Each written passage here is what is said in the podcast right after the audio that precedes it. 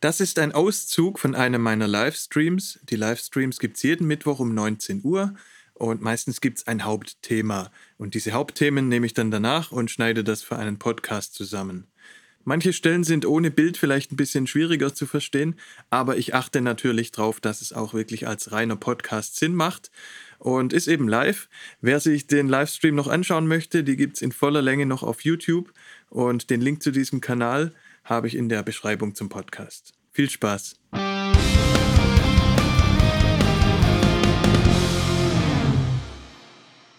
Guten Abend, wir sind wieder da auf YouTube, mittwochs 19 Uhr und ich freue mich, dass ihr da seid. Und ja, wir haben wieder buntes Programm heute, also so ähnlich wie die letzten Mal. Gut, letztes Mal nicht, da haben wir den Valomat gemacht oder ich. Aber die zwei Streams davor waren ja ziemlich bunt, ziemlich gemischt und heute wird es wieder so ähnlich.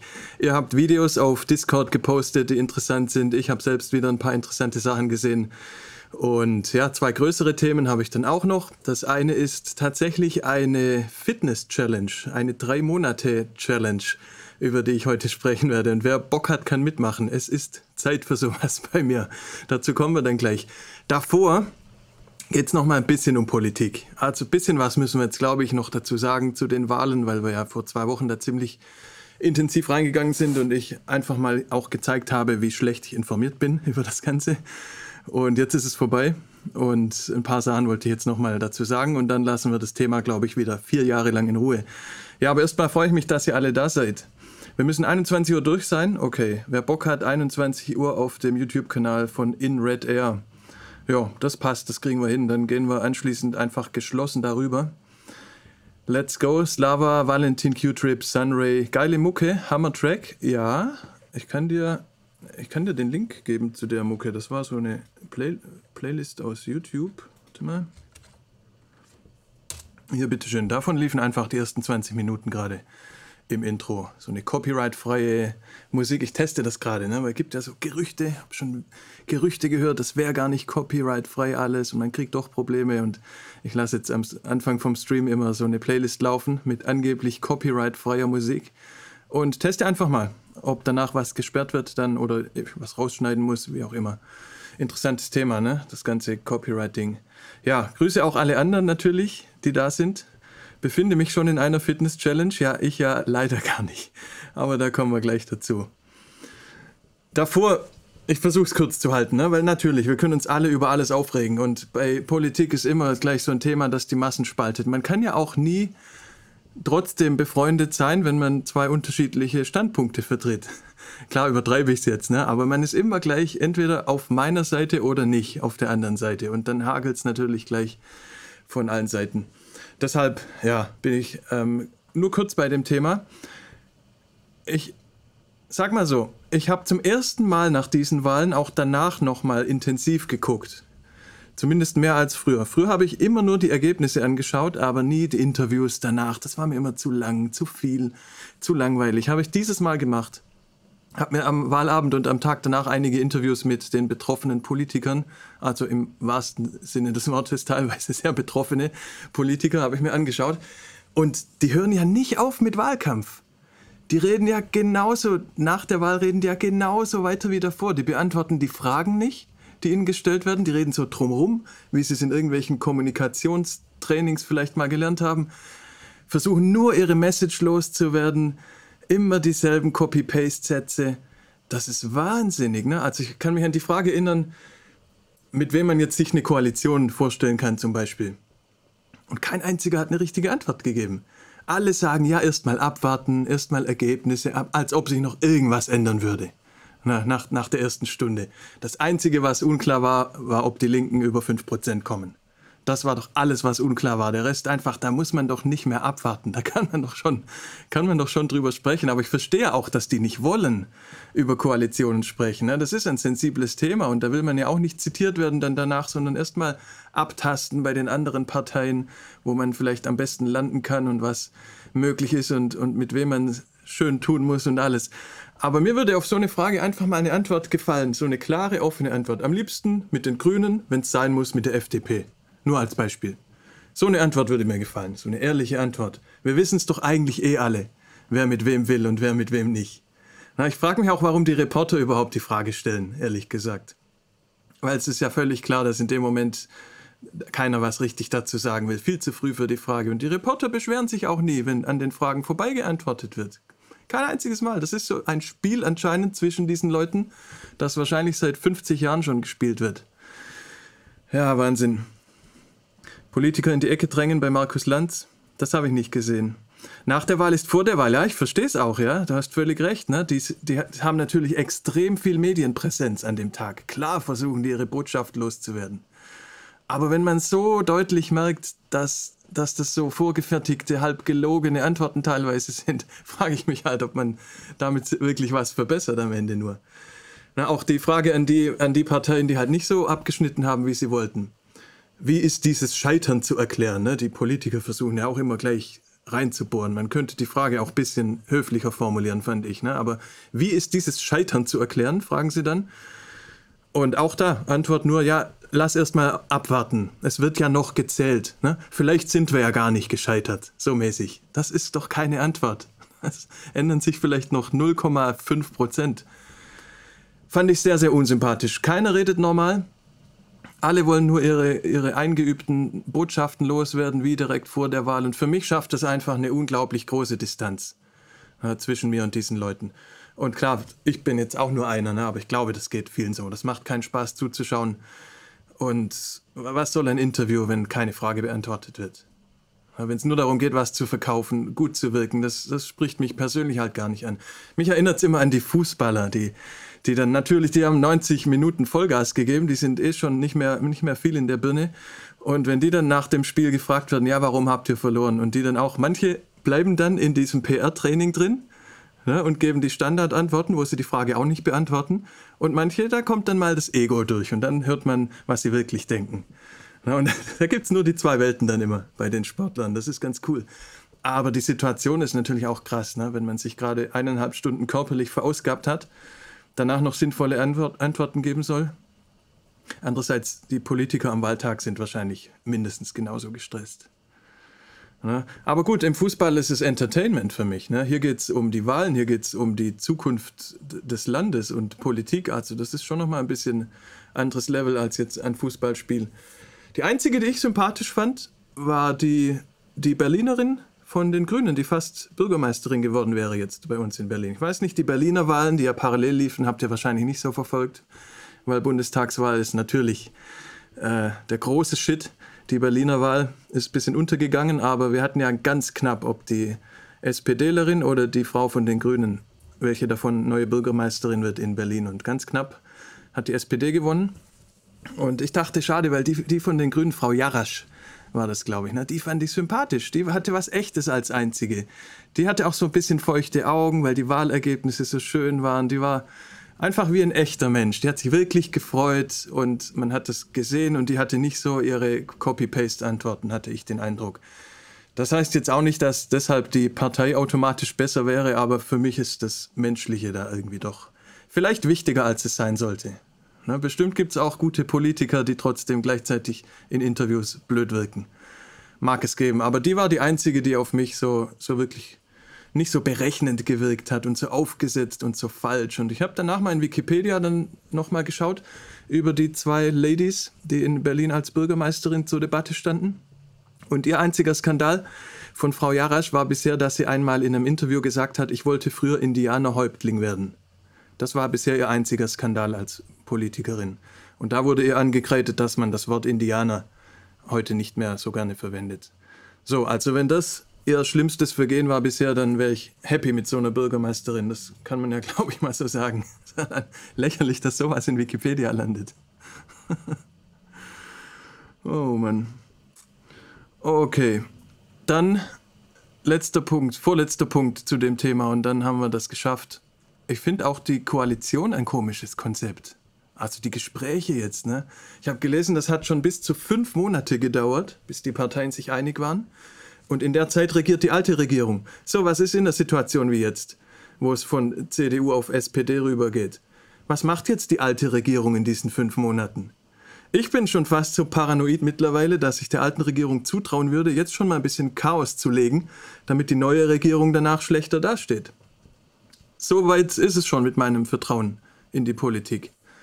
Da ist nicht mehr viel, viel Luft nach unten. Dass die schon absichtlich jetzt ein bisschen Chaos anrichten. Ich hoffe nicht, dass das stimmt, ne? aber es würde mich wirklich wundern. Ich weiß nicht. Und auch das jetzt, mir kommt es jetzt so vor, dass die kleinen, kleinen Parteien jetzt entscheiden, wer Bundeskanzler wird. Ja, weil die halt natürlich Koalitionsmacht jetzt quasi haben, weil jetzt alle an den Grünen rumbaggern, an der FDP rumbaggern. Und auch das finde ich erstmal auf den ersten Blick kein so sinnvolles Konzept. Wahrscheinlich weiß ich da wieder nicht mal die Hälfte. Aber ich würde jetzt intuitiv sagen, wir nehmen die Parteien, die am meisten Stimmen gekriegt haben, nehmen so viele Parteien dazu, bis wir auf, keine Ahnung, 50 oder 66 Prozent kommen, zwei Drittel. Ne, das wären halt dann drei oder vier Parteien zum Beispiel, je nachdem, ob man 50 Prozent oder zwei Drittel erreichen will der Stimmen. Und die sind dann die Regierung. Weil die haben am meisten Stimmen bekommen. Und jetzt wird es wahrscheinlich so sein, dass die Partei, die quasi mit auf Platz 1 war, weil der Unterschied war ja wirklich klein zwischen CDU und SPD, dass eine Partei davon in die Opposition geht, voraussichtlich die CDU. Was ich zwar ich persönlich gut finde, aber nichtsdestotrotz haben die fast gleich viele Stimmen wie die SPD. Das finde ich auch ein bisschen komisch. Das Einzige, was für mich gegen diese Idee sprechen würde, dass man einfach die Parteien der Reihe nach mit dazu nimmt, bis man eine bestimmte Gesamtprozentzahl erreicht. Das Einzige, was für mich dagegen sprechen würde, wäre halt, dass vielleicht gerade diese Parteien dann nicht gut miteinander können. Na, und das, deshalb könnten Koalitionsgespräche vielleicht doch sinnvoller sein. Ja, genauso wird das gemacht mit der Unordnung, ja wirklich. Das wäre krass. Ja. Letztes Mal haben die Gespräche ewig gedauert. Mhm. Ja, also fünf Monate stand, glaube ich, in Wikipedia, wäre das längste gewesen. Das war, glaube ich, aber als Schröder damals in einem ziemlichen Chaos abgetreten ist. Als ja sogar die Wahlen vorgezogen wurden. Wann war das? Vor acht Jahren? Ich weiß gar nicht mehr genau. Ja, und genau, das letzte jetzt zu dem Thema und dann ähm, haben wir vielleicht wieder vier Jahre Ruhe mit Politik. Wahrscheinlich nicht, aber vor mir, vor mir zumindest habt ihr dann Ruhe mit dem Thema. Das letzte war ein Link, der auf Discord gepostet wurde. Und darum geht es ja heute auch. Und den kann ich euch eigentlich für die, die ihn danach anschauen wollen, Beziehungsweise ich poste die Links danach alle dann auf dem Discord-Server wieder. Ich poste euch jetzt einfach mal den Link zum Discord-Server. Wer Bock hat und danach werde ich dann die ganzen Links von den Videos da rein posten. Und mir wurde gesagt, dass der Link manchmal nicht funktioniert. Mit manchen Browsern wohl anscheinend. Wenn ihr auf den Discord-Server kommen wollt und der Link haut nicht hin, dann probiert mal einen anderen Browser. Weil also bei mir in, in Chrome funktioniert der Link auf jeden Fall. Ja, und was einer von euch da gepostet hat, ich weiß jetzt auswendig gar nicht mehr, wer das war, war ein Link zu diesem Video und das passt halt thematisch gerade. Armin Laschet, warum willst du Bundeskanzler werden? Kinder fragen Kanzlerinnen, Kanzlerinnen. Und Late Night Berlin ist der Kanal. Ich spiele es euch jetzt nicht vor. Also wir schauen eh die wenigsten Videos an. Ja, reden wir drüber. Und in dem Video wird ähm, der Herr Laschet von diesen zwei Kindern hier ziemlich in die Zange genommen und ich frage mich, was die sich dabei gedacht haben, um ehrlich zu sein. Weil das ging, glaube ich, ziemlich nach hinten los. Also die Dislikes sind jetzt hier natürlich. Gut, ich meine, die Likes sind ja quasi CDU-Dislikes. So verstehe ich es fast. Also in den Kommentaren kommt er komplett schlecht weg. Aber das ist erstmal klar, ne? weil CDU-Wähler, wissen wir ja, sind eher älter und schauen wahrscheinlich weniger YouTube als jüngere, mittlere Leute vom Alter. Aber nichtsdestotrotz, ne? also ich konnte es nicht mal zu Ende anschauen, wie die Kinder den, den zerlegen und immer wieder nachfragen einfach, weil er versucht dann auch die Frage nicht zu beantworten und die fragen einfach dreimal nochmal. Hat das Gericht das damals wirklich so entschieden? Und wir sollten genauso sein. Genauso sollten wir sein mit unseren Politikern. Einfach immer wieder dieselbe Frage stellen, bis wir eine Antwort kriegen. Das, also ich fand die Idee super und, und ja, mir war es war ein bisschen wie DSDS gucken. Mir war es einfach unangenehm, so fremdschammäßig. Ich konnte es nicht zu Ende gucken. War zu, zu peinlich einfach alles. Super PR-Idee, also, ne? Ironisch gemeint. Von welche PR-Abteilung die CDU da reingeritten hat, das zu akzeptieren frage ich mich auch. Vor 16 Jahren gab es das mit Schröder. Das wäre mal interessant, ne? ob, die, ob die immer so abschneiden. Weil in dem Fall hier, das haut nicht hin. Was, was ist der Gedanke von der PR-Abteilung von, von der CDU? Wie soll, in, in welcher Welt soll das nützen? Weil die Leute, die es anschauen und eh schon CDU wählen, die hätten es auch nicht gebraucht quasi. Und das sind wahrscheinlich eh die wenigsten, die auf YouTube so viel unterwegs sind und das anschauen. Das heißt, wir haben es vielleicht mit Leuten zu tun, die nicht CDU wählen oder die unentschlossen sind.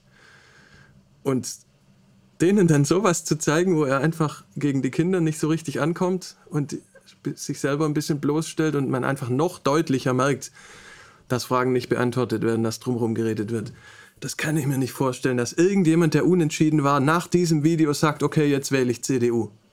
Kann ich mir überhaupt nicht vorstellen, sondern glaube ich eher im Gegenteil. Deshalb ja, fragt man sich da auch manchmal, ne, was sind das für, für PR-Entscheidungen? Was sind das für Leute, die zehnmal so viel verdienen wahrscheinlich wie wir alle?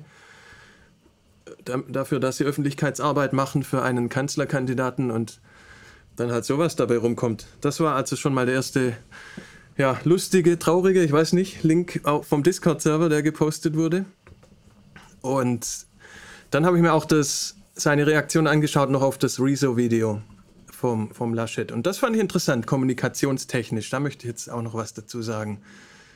Er sagt ja, er wird dann gefragt, ob er es angeschaut hat, das Rezo-Video, und er sagt, nee. Und dann fragt sie ihn, na, warum nicht? Und er sagt, ja, er hat ja zu tun, er kann ja nicht jedes, er kann ja nicht jedes Video, das über ihn gemacht wird, anschauen. Und da denkt man schon so, aha, als würden die nicht jedes Mal, wenn Rezo ein Video hochlädt, als würden die nicht alle sofort alles unterbrechen, was sie tun.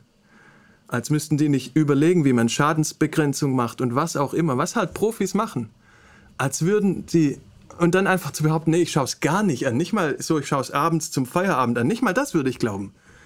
Die unterbrechen bestimmt eine Sitzung, notfalls, wenn es ein neues Rezo-Video gibt. Das schauen einfach vier, fünf Millionen Leute an. Das sind fünf Prozent des deutschen Volkes. Ein Politiker wäre froh, so viele Leute gleichzeitig zu erreichen. In seinem normalen Daily Business. Und er sagt, nee, er hat es nicht, er kann ja nicht jedes, jeden kleinen YouTuber, also er versucht einfach, ihn klein zu reden da, ganz klar, was er damit erreichen möchte, aber haut nicht hin, haut nicht hin, ist zu weit von der Wahrheit entfernt. Und er antwortet emotional in dem Moment, ne? Das ist sein Ego. Sein Ego sagt das. Die PR-Berater haben ihm diesen Satz garantiert nicht vorgesagt. Also so unfähig sind die dann bestimmt auch nicht. Ne? Das ist Emotion. Und da dachte ich auch, das macht fast jeder Rapper besser, wenn wir ins Musikbusiness reinschauen die vergessen auch mal ihre Rolle, die vergessen auch mal ihr PR-Training, das zumindest die erfolgreichen Rapper irgendwann hatten, viele davon. Aber dann, wenn, wenn die umschalten auf emotional und Ego, dann sagen sie wenigstens die Wahrheit. Ja, dann kommt wirklich das, was sie wirklich denken. Dann sind sie wenigstens ehrlich. Und ich habe überlegt, heute Morgen beim Laufen, habe ich mir überlegt, was wäre denn eine gute Antwort gewesen für ihn auf diese Frage, was er vom Rezo-Video hält.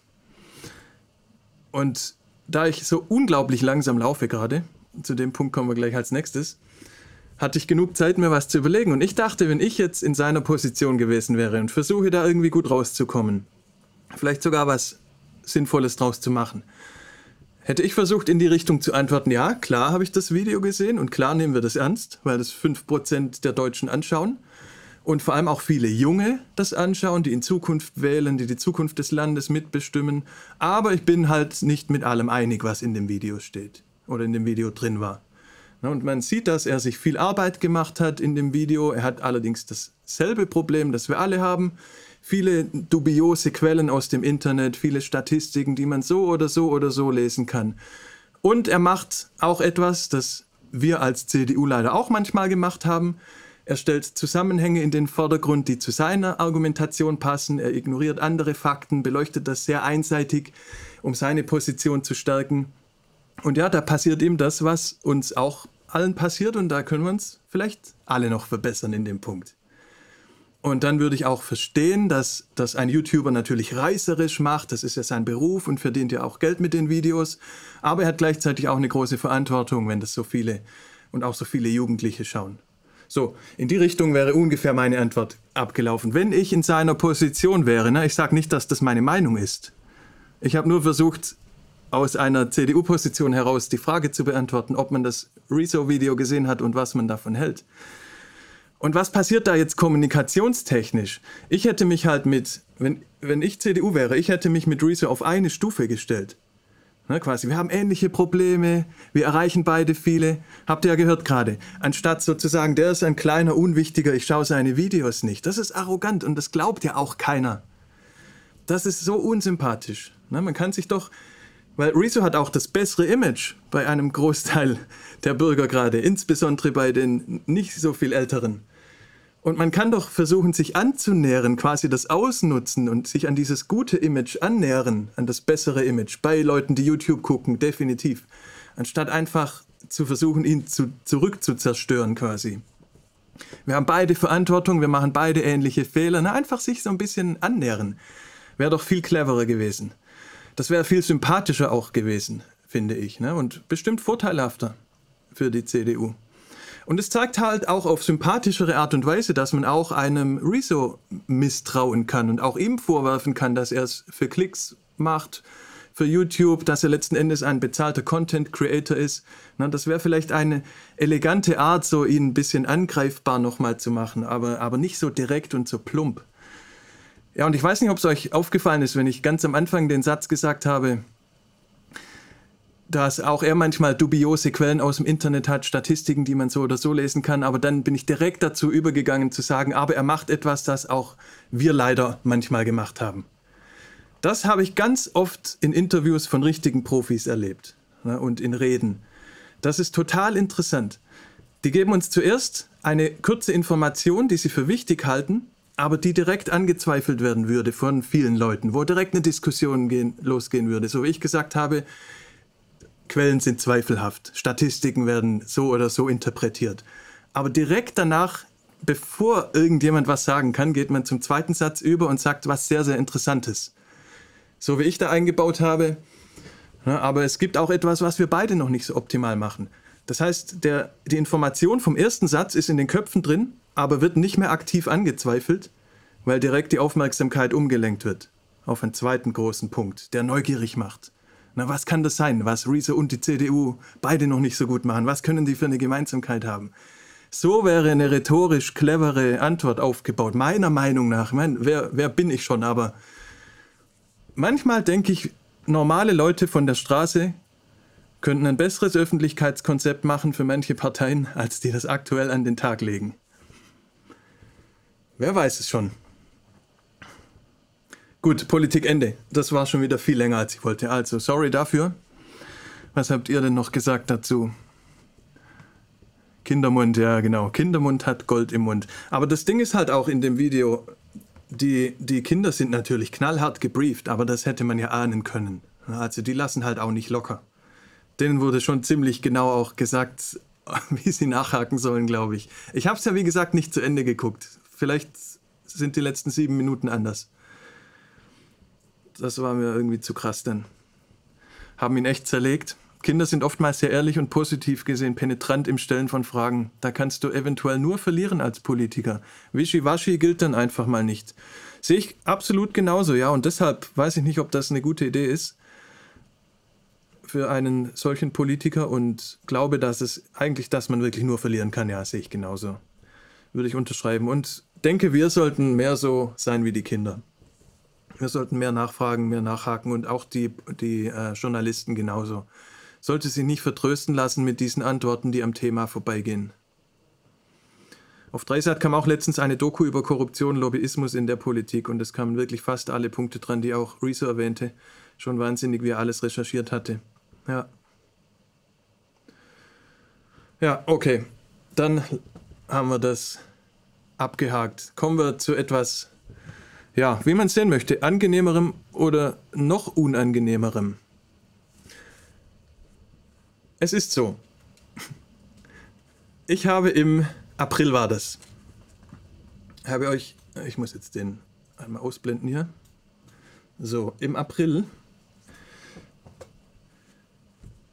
Im April habe ich euch mit diesem Livestream hier beglückt, warum ich jeden Samstag einen Marathon laufe. Vielleicht erinnert ihr euch, vielleicht habt ihr ihn gesehen. Und ja, das war wirklich so. Ich bin jeden Samstag 41 Kilometer, fast einen Marathon gelaufen. Und dann kam der Mai. Dann kam am 2. Juni ein Release von World of Warcraft. wo ich erst mal wieder zwei Monate damit beschäftigt war. Und wie es sich so ergab, habe ich dann ab Juli gar nichts mehr gemacht. Da war also meine Ernährung äh, war komplett am Boden, Fast Food, Schokolade, der ganze Lifestyle geht direkt mit, Schlafqualität leidet, Morgenroutine hört auf, macht man auch nicht mehr, alles geht so Stück und Stück hinterher. Ne? So ein, ein großer Teil im Leben geht los in eine schlechte Richtung in dem Fall und alles andere folgt nach einfach. Genau das Gegenteil von einer guten Morgenroutine, die alles andere mit sich zieht. Genauso habe ich es geschafft, das alles äh, nach unten ziehen zu lassen in diesen ja, drei Monate jetzt seit jetzt. Was wir aktuell haben, wir haben äh, folgendes, also ich weiß nicht, was ihr habt. Ich habe das hier. Das habe ich jetzt. Das ist natürlich nur mein Hohlkreuz. Klar, Hohlkreuz, schwere Knochen, ihr wisst Bescheid, ne? Also, das sind jetzt 11 Kilo zu viel gerade. Ich wiege aktuell 94 Kilo statt meinen 83. Und da hat bestimmt jeder seinen eigenen Wohlfühlbereich, aber ich kenne meinen ziemlich genau. Der liegt bei 83. Ich fühle mich sehr, sehr ja, dick einfach. Unfit. Ich bin da nicht stolz drauf. Ich, schlafe wirklich schlechter und auch länger morgens. Bin nicht so ausgeschlafen, nicht so wach.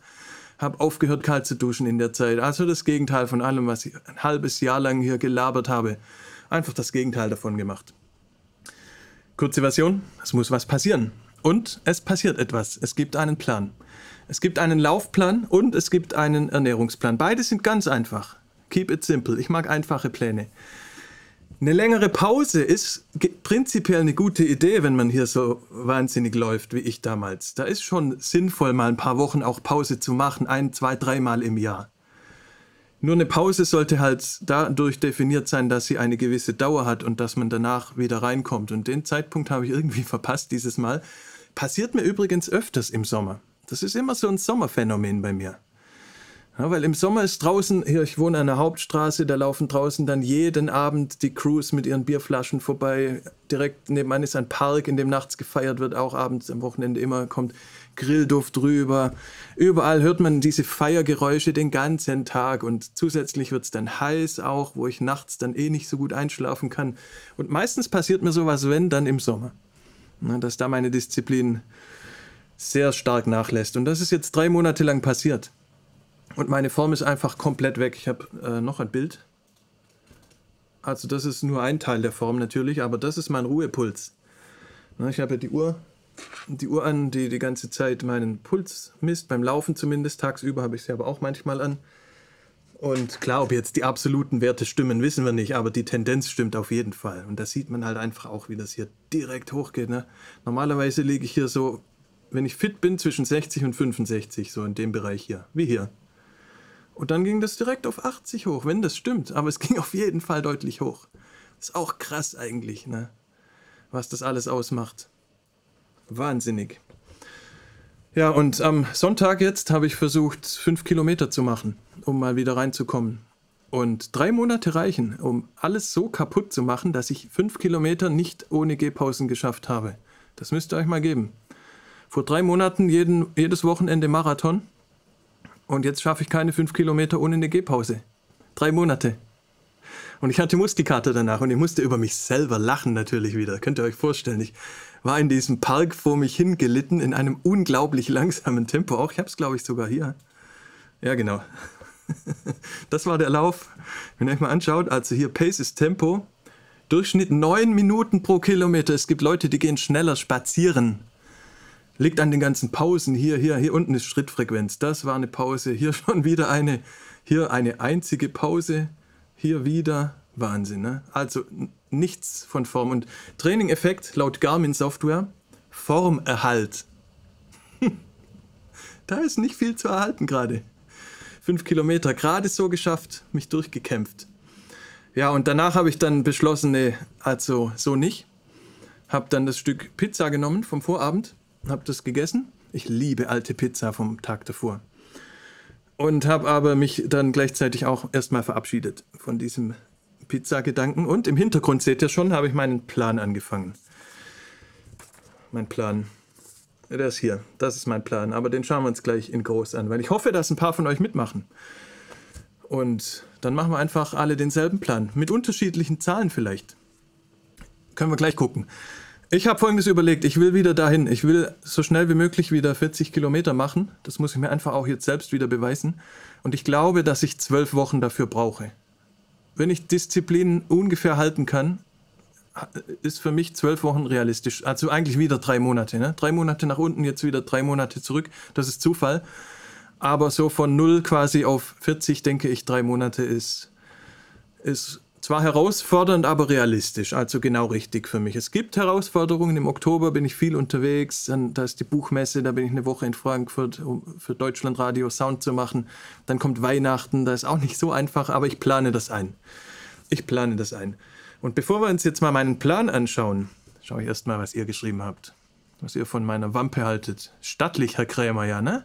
Aber ja, also, äh, ihr wisst, ich habe natürlich das absichtlich nach von. Nee, stimmt nicht. Es ist wirklich so groß.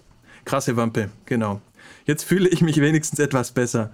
Aber lass uns im Dezember nochmal vergleichen. Mein Marathon wird am 31.12. stattfinden und da wird es am frühen Abend auch einen kurzen Stream geben. Und da würde ich einfach anders aussehen als jetzt. Dann schauen wir da nochmal. Mike, ob du dich dann immer noch besser fühlst oder vielleicht sogar mitmachst. Nee, Kopf mache ich mir auch gar nicht. Ich weiß, alles änderbar, darum geht's ja. Winterspeck angefuttert ist lebenswichtig, um über den Winter zu kommen. Ja, richtig. Ab nach Schweden. In Schweden habe ich auch gar nicht abgenommen. Aber ja, Ernährung halt, ne? Es hat ja fast mehr mit Ernährung zu tun als, als mit Bewegung am Ende. Ruhepuls von 50 ist niedrig, das ist gut. Wie groß bist du? Ich bin 1,88. Also ich bin noch nicht wirklich übergewichtig jetzt mit 93, mit 94 Kilo, aber ich fühle mich einfach nicht wohl. Die ist 83 Kilo fühlt sich für mich am besten an. 82, 83 Kilo. Das heißt auch, ich müsste jetzt in zwölf Wochen quasi ein Kilo pro Woche abnehmen und das habe ich schon ein paar Mal gemacht in diesem Leben. Das haut hin. Muss ich eigentlich nur Kohlenhydrate weglassen. Same Story. Vor Corona habe ich an über 10 Marathons teilgenommen. Heute schaffe ich gerade mal 10 Kilometer. Perfekt. Also, dann bist du auch hiermit verhaftet für die Challenge. Passt ja perfekt. Deswegen sind längere Pausen im Sport schrecklich keine Leistung mehr und Muskelkater des Todes. Ey, aber ich hätte nicht gedacht, dass es so schnell so weit nach unten geht. Weil ich bin in den drei Monaten schon hier und da auch mal fünf Kilometer gelaufen, meine kleine Runde im Park, so ein, zweimal pro Woche zumindest. Ich hätte schon gedacht, dass ich jetzt zumindest mit zehn Kilometern wieder einsteigen kann in einem langsamen Tempo. Oder wenigstens fünf ohne Gehpausen die ganze Zeit. Nichts. Nichts. Okay, ihr bestätigt das alle. Gut, dann bin ich zumindest in dem Punkt normal. Willkommen im Club des erhöhten Ruhepuls. Das ist auch schön. So schnell wie es verschwindet, kommt es auch wieder. Das werden wir jetzt testen. Ich glaube ja. Ich glaube ja. Okay, der Plan sieht so aus. Also ich habe den einfach gehalten. Ne? Ich könnte jetzt auch einen richtigen Trainingsplan schreiben mit Tempoläufe und alles, aber es soll gar nicht schnell sein. Es geht nicht um einen Wettkampf. Wir brauchen keine Tempoläufe, kein Intervalltraining. Ich will einfach nur wieder einen langen Lauf schaffen erstmal, weil dann ist alles andere automatisch besser in meinem Leben. Ne, dann ernähre ich mich besser, dann, dann trinke ich weniger Alkohol, dann äh, gehe ich mehr kalt duschen in die Sauna, ich fühle mich wohler, schlafe besser. Das komplette Bundle kommt da einfach mit bei mir. Vielleicht ist das bei euch nicht so, vielleicht habt ihr da andere Sachen. Aber für mich funktioniert das. Und mein Plan ist jetzt pro Woche am Wochenende einen langen Lauf und dazwischen mindestens dreimal pro Woche meine kleine Runde, meine 5-Kilometer-Runde. Und seit Sonntag habe ich das jetzt jeden Tag gemacht. Montag, Dienstag, Mittwoch. Und heute war es schon viel leichter als am Sonntag. Ich hatte jetzt immer noch ein paar kurze Gehpausen drin heute, aber schon ein Riesenunterschied. Und auf diesen 5-Kilometer-Runden mache ich zweimal eine kleine Pause mit ein paar Übungen. So ein paar Mini-Workout, ein paar Klimmzüge, Liegestützen und ein bisschen Dehnung. Aber vielleicht insgesamt 10 Minuten wenn überhaupt. Also wirklich mini. Das ist der Plan. Die sind immer an anderen Tagen, diese drei kleinen. Können auch mal vier sein, aber ich will mindestens drei machen. Nach fünf Kilometern erholt man sich über Nacht. Ja, das geht am nächsten Tag schon wieder. Und ich werde wahrscheinlich den Freitag und den Sonntag jeweils dann freilassen. Und fange jetzt mit zehn Kilometern an am Samstag und das wird schwierig. Ne? Das wird eine Herausforderung. Wahrscheinlich. So lächerlich das eigentlich sein müsste für mich, oder so lächerlich mir das zumindest vorkommt. Das wird eine Herausforderung, weil die fünf Kilometer werden dann einfach, wenn ich einmal die zehn gemacht habe. Das war jedes Mal so, wenn ich mich hochgeackert habe. wenn ich 15 dann geschafft habe, dann werden 10 irgendwann einfach. Oder wenn ich zweimal 15 gemacht habe, dann werden 10 einfach. Aber die größte aktuelle Distanz ist nie einfach. Das heißt, jede, jede dieser Wochen wird anstrengend sein am Wochenende. Aber so geht's halt. So ist es halt. Geschenkt kriegen wir es auch nicht. Und wenn ihr jetzt Bock habt mitzumachen und aber nicht so weit seid, dass ihr direkt mit 10 einsteigen könnt oder irgendwann 40 macht. Ihr könnt die Zahlen einfach halbieren. Wir können trotzdem das gleichzeitig machen gemeinsam. Ich werde auch jede Woche ein Update geben auf dem Kanal hier, sei es als kurzes Video oder im Livestream, wenn wir einen haben in der Woche.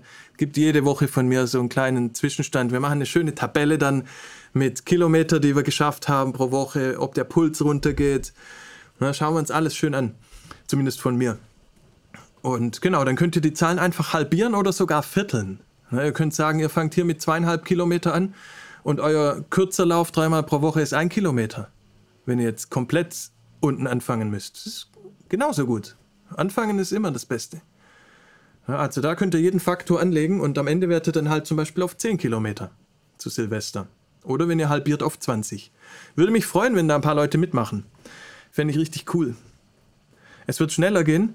Drei Monate raus heißt meiner Erfahrung nach, nach zwei Monaten wieder im Saft. Ja, aber 40 ist viel. Ne? Also ich stimme dir zu bis 25. Bei mir ist immer so zwischen 25 und 35. Das wäre dann, deshalb ist der Bereich hier sehr weitläufig. Der ganze November findet zwischen 28 und 30 statt. Und hier ist einmal eine ruhigere Woche auch. Ne? Ist auch, wenn die Distanzen länger werden, ist auch mal wichtig, zwischendrin einmal nach drei Wochen meistens eine ruhigere Woche zu haben. Aber ich habe zwischen 25 und 35 habe ich so einen Bereich, der mindestens einen Monat immer gedauert hat. Deshalb bin ich mit zwei Monaten skeptisch. Also ich glaube schon, dass die drei für mich das Richtige sind und es passt halt auch jetzt perfekt, weil ich am Sonntag habe ich beschlossen, das anzufangen und Silvester ist doch ein schönes Ziel. Aber vielleicht hast du recht. Vielleicht geht es einfacher, als ich denke. Werden wir sehen. Ich halte euch auf dem Laufenden. Gibt es deinen Cheat Day nach dem Laufen noch? Ja, schon. Also einmal pro Woche brauche ich den. Zur Ernährung sage ich auch gleich noch, wie da mein Plan aussieht, aber einen Cheat Day schon. Schon. Also es wird auch, es wird auch weiterhin hier und da mal was zu trinken geben. Ich will jetzt ja auch nicht komplett spaßfrei den, meine Tage verbringen und mich nur noch darauf zu, äh, konzentrieren. Ohne Bewegung ist alles nichts. Genau. Also, ne, ihr seht, es geht mir nicht um Tempo, nicht um schnell sein, sondern einfach wieder fit werden. Ich will keinen Wettkampf machen. Ich merke auch, wie ich älter werde. Und das Einzige, was der Unterschied ist, ist, ich werde langsamer. Also ich werde, glaube, das war's, glaube ich. Erholung dauert auch nicht wesentlich länger. Ich kann halt nicht mehr so schnell laufen wie damals. Das stört mich auch überhaupt nicht. Ja. Genau, und das würde ich euch auch empfehlen, falls ihr mitmachen wollt und jetzt noch nicht so einen Background habt mit Laufen. Macht das langsam am Anfang, unglaublich langsam. Es gibt keinen Grund, loszurennen. Ne, man kann gehen am Anfang. Ich bin so langsam jetzt gejoggt, das ging gar nicht mehr langsamer. Und wenn's, wenn selbst das noch zu anstrengend war, bin ich eine Minute gegangen oder zwei. Das verbessert sich richtig schnell. Also selbst bei untrainierten Leuten, das Problem geht relativ schnell weg. Dass man gar nicht schafft, eigentlich so zu joggen, sondern vom Gehen. Das verbessert sich relativ schnell, wenn der ganze Kreislauf da in Schwung kommt. Ja, und in zwei Wochen auf 20 schon ist auch sportlich. Ne? Also an dem Punkt kann es natürlich auch sein, dass es gleich am Anfang anstrengend wird, aber am Anfang bin ich auch motiviert. Deshalb denke ich, das kriege ich hin. Jetzt in drei Wochen auf 20 zu sein und dann bleibe ich ja erstmal auf 20. Nochmal eine Woche und gehe dann auf 25. Also ich habe mir schon ein bisschen was dabei gedacht. Natürlich ist das für mich optimiert. Klar, jeder von euch hätte einen anderen Plan, der noch besser passt. Aber deshalb habe ich auch nur die Samstage reingeschrieben jetzt. Ja, weil auch zwischendrin und selbst die Samstage ich habe früher immer viel zu sehr auf diese Pläne geachtet und das, was da drin stand, gelaufen und zu wenig auf den Körper gehört. Dann war ich mal verletzt, wenn es große Distanzen waren in der Ultramarathon-Vorbereitung, weil ich einfach zu viel gemacht habe. Und ich will da schon auch ein bisschen reagieren und vielleicht, wenn es einmal gut geht, drei Kilometer draufschlagen am Wochenende, wenn es einmal schlecht geht, drei Kilometer weniger machen. Diese Freiheiten sind natürlich drin, ist ja auch sinnvoll. Also ich habe mich schon einige Male wieder hochgearbeitet in den letzten 10, 15 Jahren und denke, das hier könnte hinhauen. Das sollte ungefähr funktionieren für mich. Und Ernährung sieht so aus. Mein letztes Stück Pizza haben wir ja gesehen. Dieses hier war Pizza mit Sardellen übrigens. Es ist ja ähnlich wie mit Ananas auf Pizza. Es, man kann es nur lieben oder hassen. Ananas hasse ich, Sardellen auf Pizza liebe ich. Und das hier war, war die Pizza. Und jetzt lasse ich wieder Kohlenhydrate weg. Ne? Das war für mich immer der einfachste Weg. Maximal 50, pro Gramm, äh, 50 Gramm pro Tag Kohlenhydrate erstmal für so ein paar Wochen. Schauen, ob man vielleicht sogar damit in Ketose reinkommt. Müsste man eigentlich. Viel stärkere Fettverbrennung. Und damit war es immer relativ einfach für mich, satt zu sein und trotzdem ein Kilo pro Woche runterzukommen. Von diesen elf Kilo jetzt, die bei mir weg müssen. Ja, die ersten drei, vier Tage sind am schwierigsten. Ne? Das ist wie Schokolade weglassen. Wenn halt der Zucker fehlt, wenn die Kohlenhydrate fehlen, dann ist, hat man ständig Hunger und ständig so diesen Drang, Schokolade zu kaufen. Und das ist nach drei oder vier Tagen, wie beim Fasten eigentlich, ist nach ein paar Tagen dann so ziemlich vorbei. Und dann werde ich wieder versuchen, meine alte Routine mit einem Cheat Day pro Woche einzuführen. Also Montag bis, weiß ich nicht, Cheat Day wahrscheinlich samstags wieder. Mal gucken. Kann ja auch unterschiedlich sein. Die restlichen sechs Tage versuche ich bei 50 Gramm Kohlenhydraten zu bleiben pro Tag. Was insbesondere dann schwierig ist für mich, wenn ich unterwegs bin. Also auf der Buchmesse die Woche wird das wahrscheinlich schwierig. Aber es muss auch nicht perfekt sein.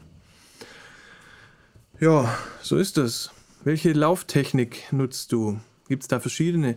Ja, ja, klar, da ist wieder auch, gibt eine eigene Wissenschaft, auch viel Geldmacherei.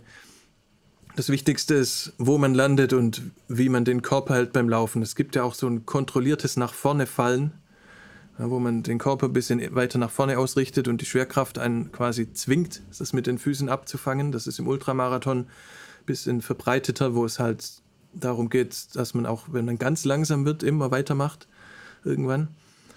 Und ja, bei dem ganz schnellen Laufen läuft man eh, landet man eh ganz vorne auf dem Ballen. Mittelfuß, sagen viele, ist das Beste. Und hinten landen schüttelt halt die Knochen ziemlich durch. Auf, auf dem hinteren Fuß zu landen, ist ja auch der Knochen dann direkt. Da sind viele Laufschuhe gefedert. Ne, aus dem Grund. Und dann sind die Schuhe hinten viel höher als vorne, was auch wieder viele sagen, ist nicht gut.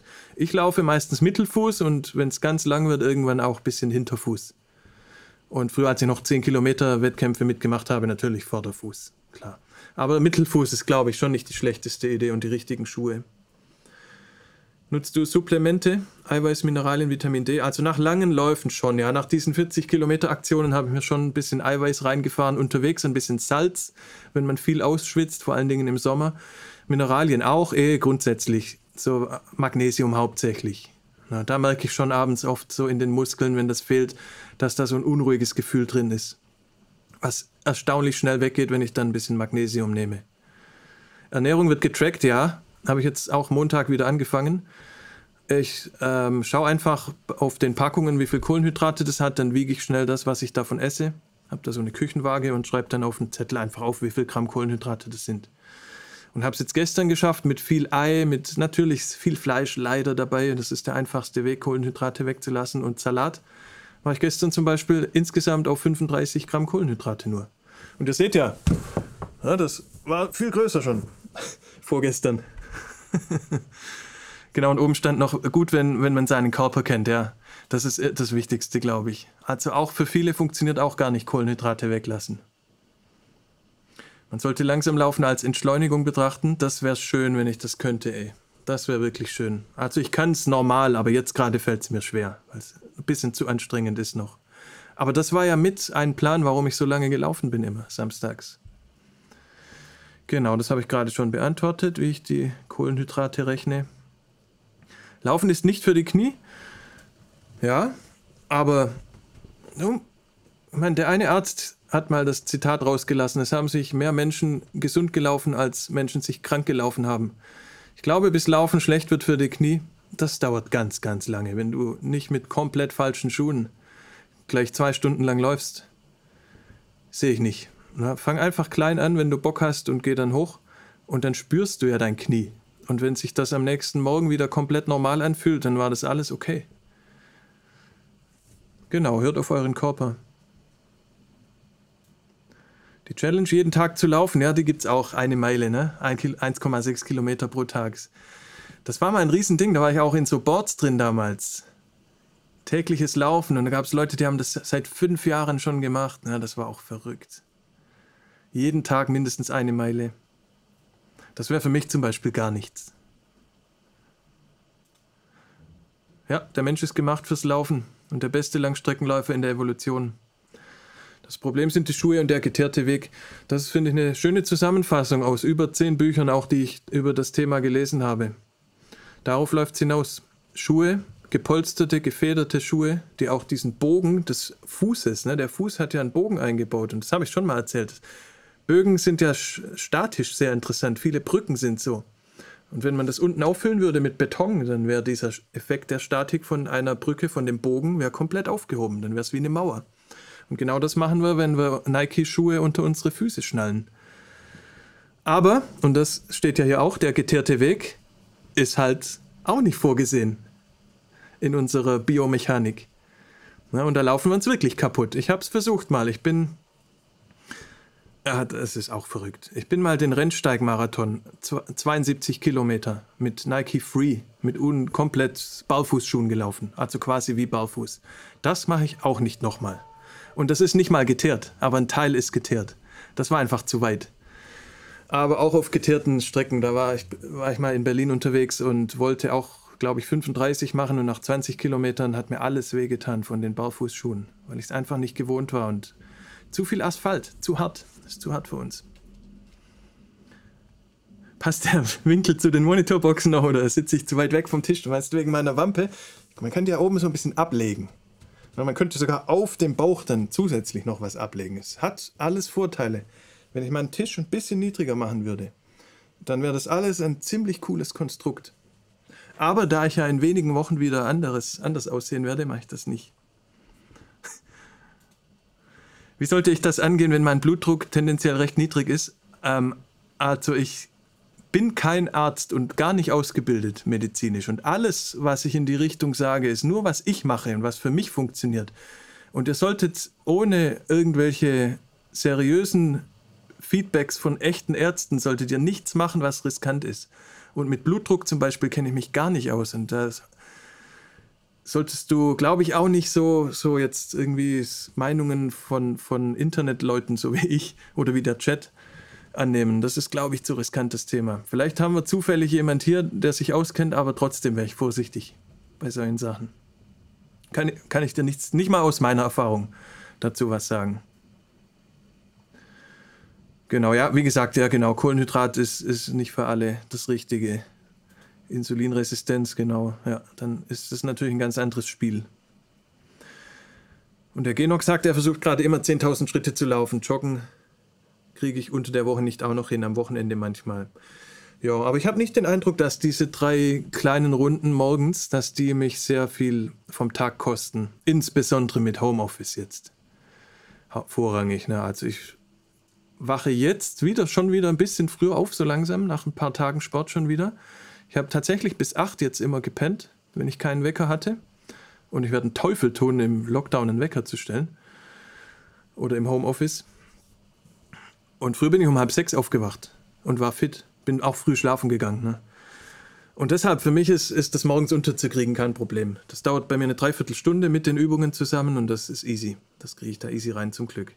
Da hat auch jeder eine andere Situation, logisch. Genau, also, das ist der Plan.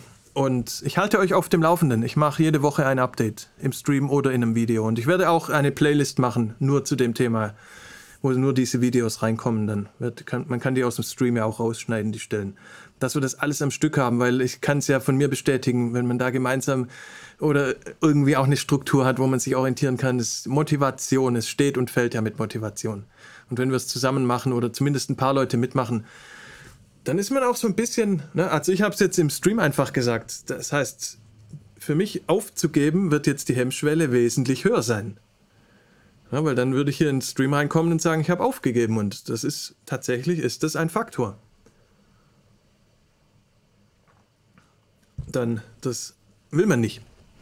Das heißt, wenn ich jetzt mal an einen Punkt komme und noch fünf Kilometer habe und dann wird es anstrengend, dann muss ich nur visualisieren, wie ich im Stream sage, dass ich gerade aufgegeben habe. Und dann sind die fünf Kilometer wahrscheinlich noch drin. Nur geteert und nicht gefedert. Ja, okay, das gibt aber fünf Euro ins, ins Phrasen, ins Phrasenschwein für, für mittelgute Wortspiele. Fünf, 10 Euro. Vor der Schule hinzukriegen, müsste ich 5.30 Uhr aufstehen. Ja, okay, das ist, ja. Also aktuell würde ich das auch nicht wollen. Vielleicht passiert das wieder, dass ich von selbst da aufstehe, aber viele gehen halt auch nicht so früh schlafen wie ich. Das ist schon auch klar.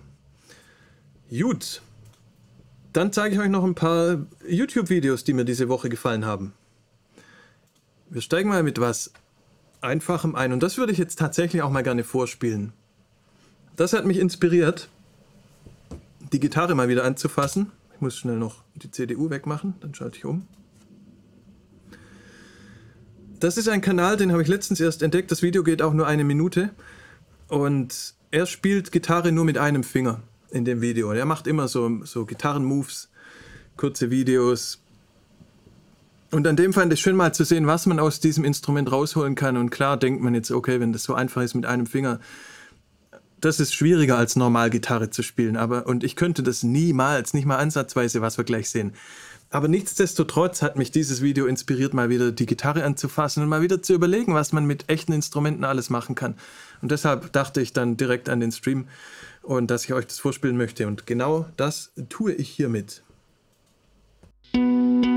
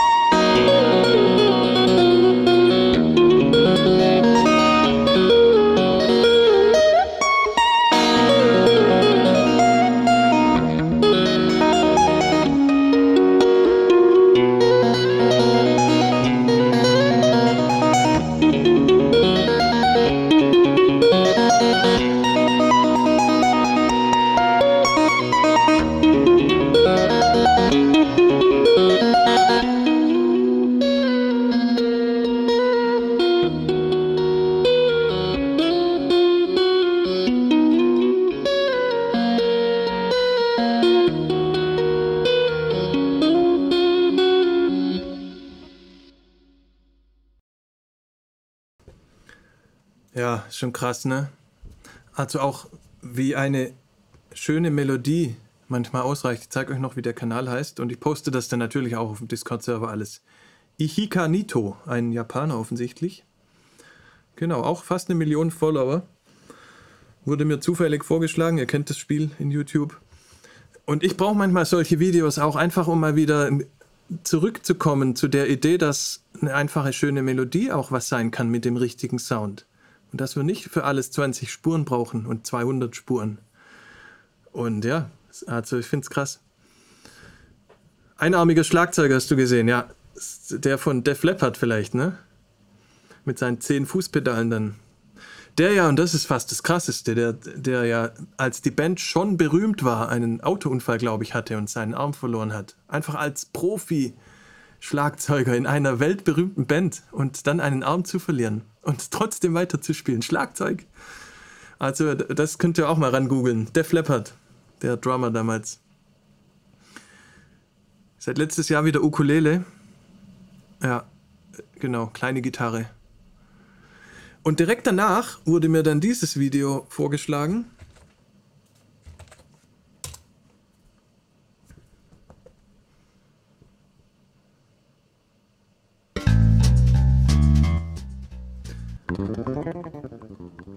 Und er? Er macht so verschiedene, genau, Music Teacher, also was verschiedene Gruppen von Leuten wollen, wie Bassisten spielen. Das ist sehr, sehr lustig. Also er macht Humor mit seinem Instrument und auch Social Commentary fast dann später teilweise. Kommentare zur Gesellschaft macht er mit seinem Bass.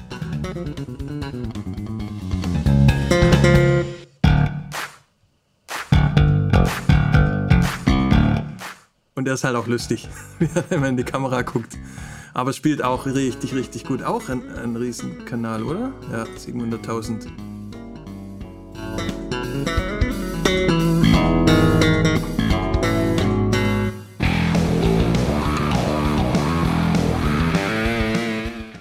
Cliff Era, ne? Damals der Originalbassist von Metallica.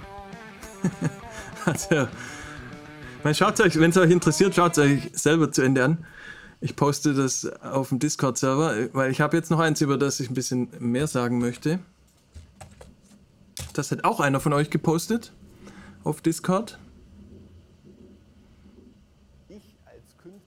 Geht direkt mit dem Mic los von Heaven Shall Burn. Das, ein Video kann nicht besser losgehen. Ist von Arte. Über Kunstfreiheit. Dauert eine halbe Stunde. Ich habe es mir komplett angeschaut, weil es wirklich interessant war und weil ich das Thema auch mag und weil es mit Mike losging. Heaven Shall Burn, unsere Aushänge Metalcore Band aus Thüringen, unglaublich sympathische Jungs, die immer den Mund aufmachen, immer auch sehr politisch engagiert, Tierschutz, alles, die auch Musik alle nur nebenberuflich machen. Diejenigen von euch, die die Musikart mögen, kennen sie eh, Heaven Shall Burn. Und ja, ich meine, für die anderen ist es wahrscheinlich auch nicht interessant, weil das ist schon eine sehr spezielle, sehr harte Musik. Aber die Typen sind einfach generell unglaublich sympathisch. Und auch diese Arte ähm, Produktionen mag ich irgendwie. Das von Spotify, was wir mal hatten vor ein paar Wochen, das war ja, glaube ich, auch von Arte. Ne? Und dies, ich finde die Art der Berichterstattung relativ neutral. Das gefällt mir. Spotify damals, die kam mir noch ein bisschen einseitig vor. Da war schon so ein bisschen Spotify als die Bösen. Aber hier jetzt, ich finde das wirklich sehr, sehr äh, gut journalistisch, sehr, sehr neutral. Oh ja, und die Frage, mit der die einsteigen in das Video ist, dürfen Künstler alles nur, weil sie Künstler sind? Na, ist da alles erlaubt? Oder nicht? Darf zum Beispiel jemand einen Hitlergruß machen in der Performance? Und die Staatsanwaltschaft sagt dann, da gab es ein Beispiel in der Reportage, Staatsanwaltschaft sagt, du machst ja nur Kunst, um einen Hitlergruß machen zu können. Das ist quasi die Unterstellung dann. Und ja, jeder hat da so seinen eigenen Wohlfühl-Threshold auch. Ne? Es gibt immer so eine persönliche Grenze und das sagt ja auch der Mike später dann hier in dem Interview. Also er kommt immer mal wieder kurz vor. Das ist auch ziemlich interessant geschnitten. Ne? Es ist immer abwechslungsreich, kommen verschiedene Leute zu Wort, aber auch nie zu lange. Na, hier sowas. Ist das erlaubt als Kunst? Ne? Und das Video ist, ist wirklich sehr abwechslungsreich. Und ich zum Beispiel, für, für mich persönlich, mir gefällt KIZ ganz oft, wie die mit dem Thema umgehen. Ne? Die gehen elegant über die Grenzen. So könnte man vielleicht sagen. Ist aber auch nur mein Geschmack. Aber ich finde, dass KIZ immer elegant über Grenzen gehen, ne? wenn sie ihre, ihre Songs machen, wo sie ja schon versuchen zu schockieren und irgendwie so ins Gespräch zu kommen und gegen Tabus zu verstoßen. Aber sie machen es mit Köpfchen. Und ich verstehe komplett, wenn Leute sagen, das ist nicht der Fall und das ist schrecklich und das ist ganz, verstehe ich auch. Aber für mich ist das noch, vor allem weil es halt intelligent ist und weil sie eigentlich gute Motive damit verfolgen, weil sie Sachen aufzeigen wollen, Missstände aufzeigen wollen. Und wenn Kunst das verfolgt, und ja, das sagen viele in dem Video, ne, dann wäre ja ähm, Kunstfreiheit eigentlich okay. Und einer sagt den Satz, fand ich auch interessant. Einer sagt dann, das, wer war denn das? Ich weiß gar nicht mehr, wo das im Video war. Einer hat gesagt, Kunst kreiert keine realen Opfer. Ich glaube, es war der hier, den wir am Anfang gesehen haben. Ich weiß es nicht mehr genau. Kunst kreiert keine realen Opfer. Das ist keine Realität. Das heißt, man kann Themen aufarbeiten, ohne dass wirklich jemand leidet, ohne dass wirklich jemand umgebracht wird, ohne dass wirklich jemand unterdrückt wird. Und als Gegenargument bringen sie dann wiederum Straßengangs, UK gerade, Rapper aus England, die mit 20 viermal im Gefängnis sind, die mittlerweile jetzt ihre Songs vor Release bei der Polizei einreichen müssen. Also das typische Hip-Hop-Klischee, was halt einfach oft auch stimmt. Ja, und mir kam es ein bisschen vor, dann wie diese ewige Diskussion mit Computerspielen auch. Ja, ob jetzt, ob wirklich jetzt irgendwelche Schießspiele, ob die Kids dann deshalb gewalttätiger werden oder eher Amok laufen. Die Diskussion endet ja irgendwie auch nie. Ja, und dann kommt auch ein Anwalt von, von diesen Rappern, kommt ein Anwalt sogar zu Wort und der sagt, Rap ist an nichts schuld. Rap prangert an. Das hat er dazu gesagt. Dann geht's in Cancel Culture rein. Ob das eine Gefahr für die Kunstfreiheit ist? Beispiel ist dann eine Band und der Sänger hat auf Instagram was gepostet, der kommt irgendwie aus, keine Ahnung, irgendein Norwegen oder Schweden, ich weiß nicht genau, irgendein skandinavisches Land. Und der war da beim Walfang einmal dabei. Und das ist an Instagram gelandet und dann wurde seine Band in fünf Clubs auf der Tour gecancelt, wegen Tierschutz. Und das wird dann so ein bisschen aus verschiedenen Richtungen beleuchtet und er sagt halt, unterm Strich war das klar, haben sie fünf Gigs verloren, aber unterm Strich hatten sie eine riesen Promo dadurch und das ist ja fast schon wieder traurig dann. Und dann haben sie auch den Mike dazu befragt, weil Heaven Shall Burn sind ja auch bekannt dafür, dass die sich stark für Tierschutz engagieren. Er hier. Und seine Position war dann, er hält sich da quasi raus. Ja, er, er sagt, wir haben bessere Argumente, als ein Berufsverbot zu erteilen. Es gibt einen besseren Weg, als einfach dann zu sagen, ihr dürft keine Konzerte spielen. Er sagt, obwohl er selber Tierschützer ist, sagt er, der Club hat das gute Recht dazu, eine Show zu canceln, wenn ihm das nicht passt. Aber er selber hält sich raus. Aber er sagt dazu, sie haben auch schon bei Festivals Auftritte verweigert oder gesagt, wir spielen nur, wenn die Fascho-Band nicht kommt. Ja, also, und da meinte er dann, ja, das ist halt persönliche Grenzen, das Stichwort, wo jeder so seinen eigenen Level hat, seinen eigenen Wohlfühlrahmen und auch eine eigene Grenze dann. Ab wann halt Sachen nicht mehr gehen. Schwieriger Satz. Du meinst, äh, welchen meinst du? Den Kunst kreiert keine realen Opfer wahrscheinlich? Oder den, ja, das war eigentlich der einzige, das einzige Zitat bisher, oder? Oder den Hitlergruß. Aber klar, viele schwierige Sätze. Also das gefällt mir auch, dass die da nicht scheu sind. Ne? Die lassen die Leute wirklich diese schwierigen Sätze auch sagen und versuchen dann aber trotzdem in der Reportage neutral zu bleiben. Das gefällt mir ziemlich gut. Man darf alles, solange man nicht politisch wird. Naja, Kunstfreiheit würde ich sagen, man darf alles. Das wäre mir jetzt auch zu krass. Aber es ist eine interessante Frage. Musik wird zum Beispiel ganz klar genutzt, um Jugendliche für rechte Gruppierungen zu rekrutieren. Ja, zum Beispiel, genau. Welche DAW ist das im Hintergrund? Das sieht nach Pro Tools aus würde ich sagen. Und ich habe ein paar Studioreportagen gesehen von Heaven Shall Burn, also die nehmen immer mit Pro Tools auf. Der zweite Gitarrist von denen ist ja auch Toningenieur. Dann geht es mal wieder um Kraftwerk und Moses P. Das Thema hört auch nicht auf. Moses sagt, Kraftwerk hat keine Platte weniger verkauft, weil er ein 2-Sekunden-Sample für Sabrina Settler benutzt hat. Der Anwalt von der Gegenseite sagt, es geht nicht um die 2 Sekunden. Es geht darum, das wurde ein Main-Sample, darauf basiert der ganze Song. Das, diese zwei Sekunden laufen einfach die ganze Zeit mit. Moses sagt dann, Kraftwerk will einfach nicht, dass jemand die Sachen benutzt. Und so wird Kunst sich nicht weiterentwickeln können. Wir sind alle voneinander inspiriert und wir brauchen das, diese Möglichkeit für die Entwicklung der Kunst. Und wir haben damals alles gesampelt. Die ganzen 80er, 90er war komplett alles in dem Style. Anwalt sagt dann wieder, das Argument, dass die Kunstfreiheit bedroht wäre, kam von Moses erst am Ende des Verfahrens nach über zehn Jahren. Und das kommt ihm ein bisschen komisch vor, dass Moses das nicht von Anfang an gesagt hat, sondern nach zehn Jahren mit diesem Argument in die Verhandlung reinkommt. Das ging bis an den Europäischen Gerichtshof, das Thema, und ist immer noch nicht fertig. Also das traut sich auch keiner wirklich was zu sagen, weil alle wissen, das hätte eine riesengroße Auswirkung dann auf alle, jegliche Musik, wenn man jetzt hier so eine Grundsatzentscheidung trifft. Moses sagt auch, irgendwelche Grenzen braucht man natürlich. Ne, sonst nimmt einer meine Sache und sagt, das ist seins. Also man braucht klar eine Form von Regulierung für Copyright. Aber er sagt, die Grenzen liegen halt einfach ganz woanders als bei einem kleinen Percussion-Pattern oder einem kurzen Sound. Ich persönlich glaube, dass ich da auch der Meinung bin dass die Grenzen woanders liegen sollten. Aber auch die Diskussion ist schwierig, ne? weil ja Künstler einfach auch davon leben, dass nicht jeder ihre Sachen einfach selber verkaufen kann. Und der Anwalt fand ich auch noch interessant. Der Anwalt von, von ähm, Kraftwerk hat noch gesagt, diese zwei Sekunden Percussion, die resultieren einfach aus jahrelanger Arbeit von diesen Musikern, aus Experimenten mit analogen Geräten, mit Musikstilen, die haben einfach drei, vier, vier Leute haben da jahrzehntelang rumgefummelt mit ihren Geräten und eins der Ergebnisse ist, sind diese zwei Sekunden Percussion Sounds. Und das kann man ja auch nicht dann einfach nur als das Ergebnis betrachten, sondern auch als eine sehr große Investition, die dann zu solchen Ergebnissen führt. Fand ich auch einen guten Punkt. Genau, finde ich auch, das macht eine gute Reportage aus, dass es zum Denken anregt. Und das ist mir jetzt schon zweimal passiert mit beiden Arte-Reportagen, die auf dem Discord verlinkt wurden von euch, Spotify und die hier. Habe ich beides mal ein paar neue Aspekte bekommen. Und das finde ich auch, macht eine gute Reportage aus. Wenn man vielleicht sogar seine Meinung ein bisschen ändert danach, ne? Fragen kostet nichts, bevor man etwas verwendet. Genau, ja, das sagt ähm, der Anwalt von Kraftwerk auch, andere Künstler hätten freundlich um Erlaubnis gebeten und haben dann Erlaubnis bekommen. Und Moses sagt dann halt drauf, ja, aber das war damals einfach nicht üblich.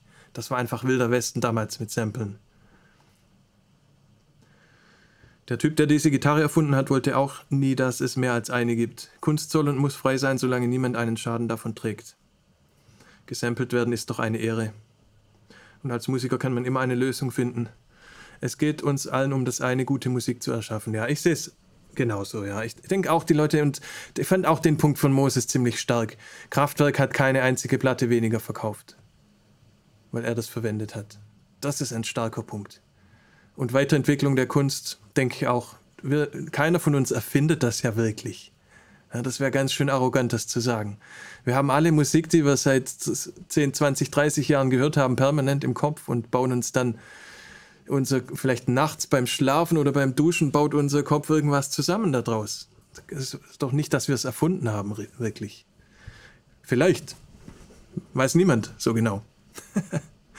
ja, und dann geht als letztes geht die Reportage dann noch auf die Einschränkung der Kunstfreiheit durch Algorithmen. Und da kommen wir wieder zurück zu Spotify.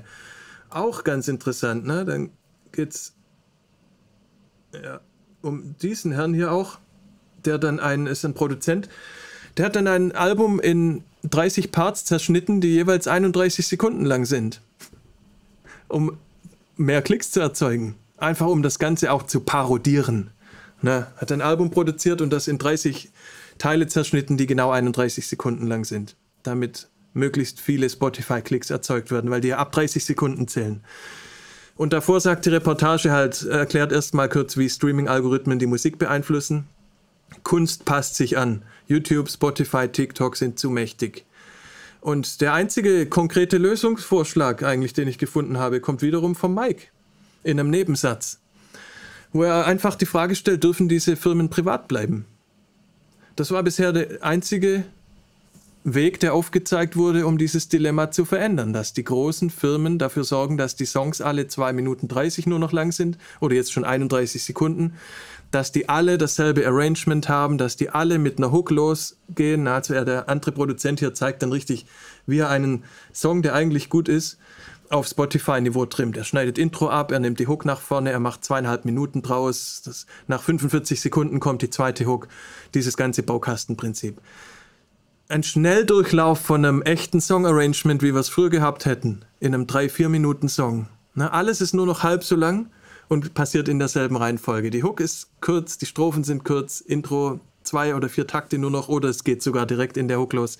Es ist alles so ein, so wie ein Zeitraffer, ein echter Song in einem Zeitraffer. Und ja, Algorithmus-Tuning ist das Stichwort. Ne? Gibt es wohl in fast allen Stilen, in fast allen Musikstilen. Ist klar, man will in Spotify natürlich reinkommen. Und in TikTok. Und in YouTube. Und am Ende gibt es keine Wertung, fand ich auch schön. Also die Sendung zieht quasi kein richtiges Fazit. Die lässt es so ein bisschen im Raum stehen und das gefällt mir auch sehr, sehr gut. dass die am Ende dann nicht sagen, das ist jetzt das Fazit aus dem Ganzen, sondern es hört dann einfach auf. Super gemacht. Kann ich auf jeden Fall empfehlen. Werde auch den Link auf dem Discord-Server posten, ansonsten googelt es euch selber ran. Tracks, Kunstfreiheit. So.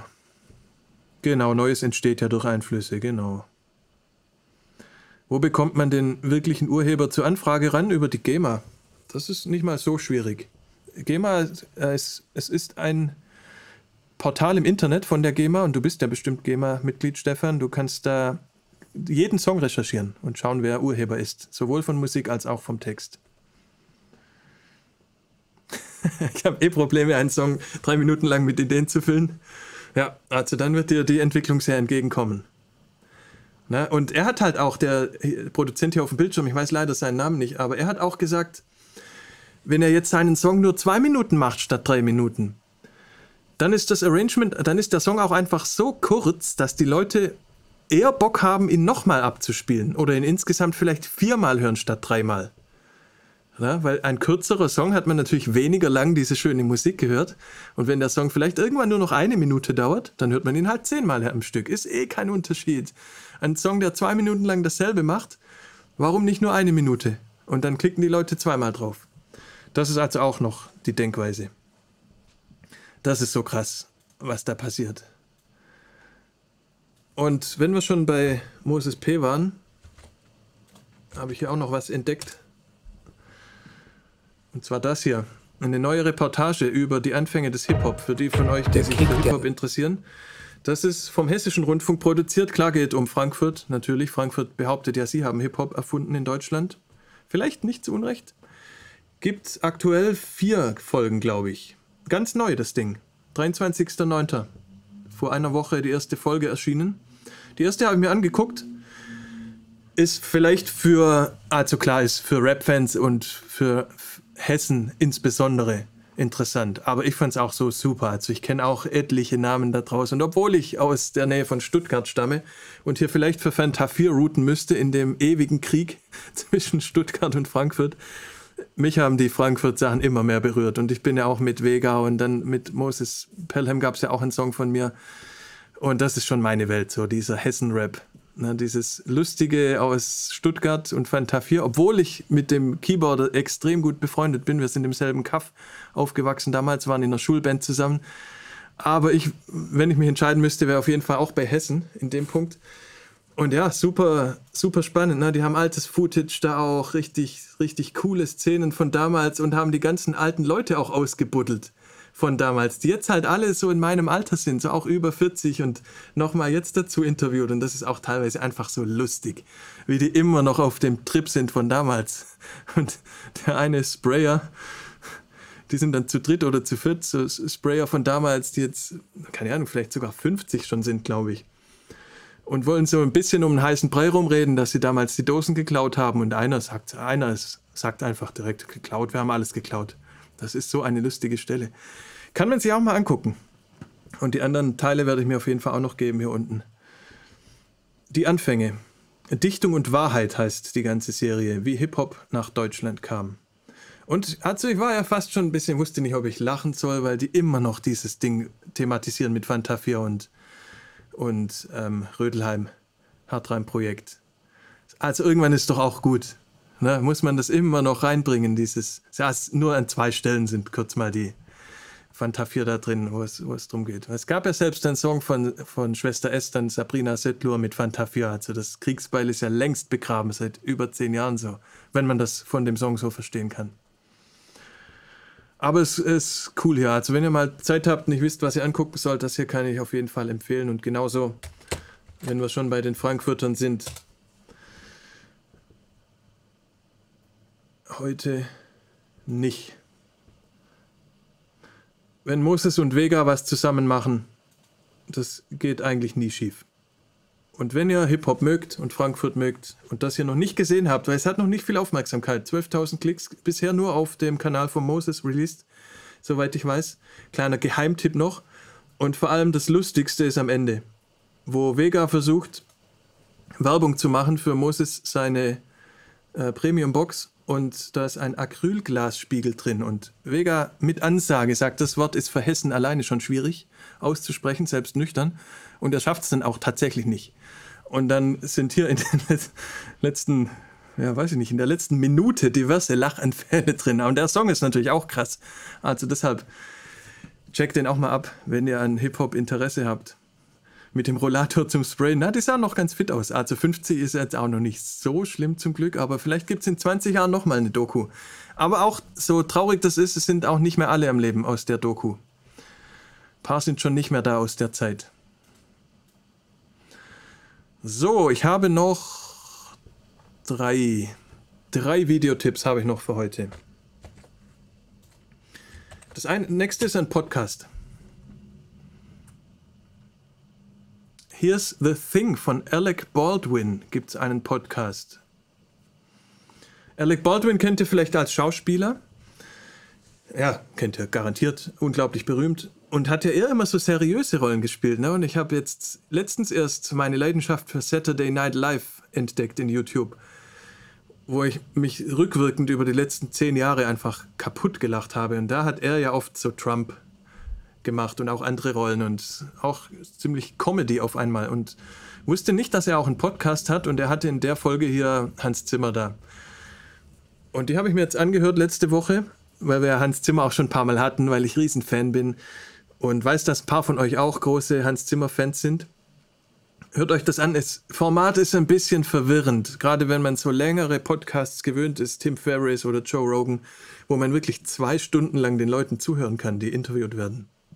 Und das Gespräch einfach zwei Stunden lang ohne Pause verfolgen kann, ohne Werbung zwischendrin oder bei Tim Ferriss manchmal vielleicht zwei Minuten Werbung. Das hier wird ein paar Mal unterbrochen mit Werbung oder mit Werbung für andere Folgen von ihm. Das hat mich ein bisschen irritiert, aber trotzdem eine Empfehlung weil ähm, ich habe den Eindruck, Hans Zimmer genießt das da ein bisschen, dass er auch mal von einem anderen berühmten Menschen interviewt wird.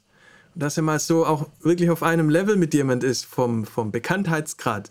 Er sagt sogar einmal fucking, droppt eine F-Bombe, was ich sonst von ihm nie gehört habe in Interviews. Also es scheint ziemlich vertraut zu sein zwischen den beiden. Und halt ein Schauspieler, der selber halt auch vom Film kommt, stellt ihm Fragen. Da sind Fragen drin, die wir sonst noch nie gehabt haben. Ich habe, glaube ich, alle Hans Zimmer Interviews gesehen, auch seine Masterclass gesehen. Aber hier waren noch mal ein paar neue interessante Sachen auch für mich drin, gerade speziell zum Filmbusiness. Da wird sich der Stefan wahrscheinlich freuen. Wenn du es nicht eh schon gesehen hast. 30 ist das gute 50, okay. Ist es nicht andersrum? Genau, 50 ist das, das gute 30, das neue 30. Rock'n'Roll Lifestyle. Vega und Face, buntes Papier. Ja, an den kann ich mir auch noch erinnern. Verdienst du eigentlich was mit den Livestreams oder machst du das mehr oder weniger freiwillig? Wenn 29 Zuschauer genug wären, hätten Lehrer ja ein gutes Nebeneinkommen während Corona gemacht. Nee, natürlich verdiene ich nichts damit. Also zum Glück schauen sich das auch mehr Leute an. Noch danach sind es so, weiß ich nicht, 400, 500 schauen, schauen mir, glaube ich, zu meistens. Ich verdiene indirekt dadurch, dass halt manche Leute, die aber mehr den Stream von mir auf dem Producer Network anschauen, dann auch Sachen bei mir mischen oder mastern lassen oder Coaching-Termine bei mir buchen. Das ist ja mein Business. Außer meinem SAE-Job natürlich, den ich ja nicht Vollzeit zum Glück habe. Und den Stream hier mache ich komplett freiwillig weil im Gegensatz zu dem beim Producer Network wäre der hier auch definitiv zu klein, um irgendwas zu monetarisieren. Das wäre komplett sinnlos. Aber ich sag mal so: Erstens macht es mir Spaß, was ja auch eine Art von Bezahlung ist. Zweitens, der Effekt, den ich vorhin schon erwähnt hatte, ich bin jetzt Account Accountability, ne? ich bin jetzt, wie heißt das auf Deutsch? Ich muss jetzt Rechenschaft ablegen ne, über meine nächsten drei Monate mit Laufen.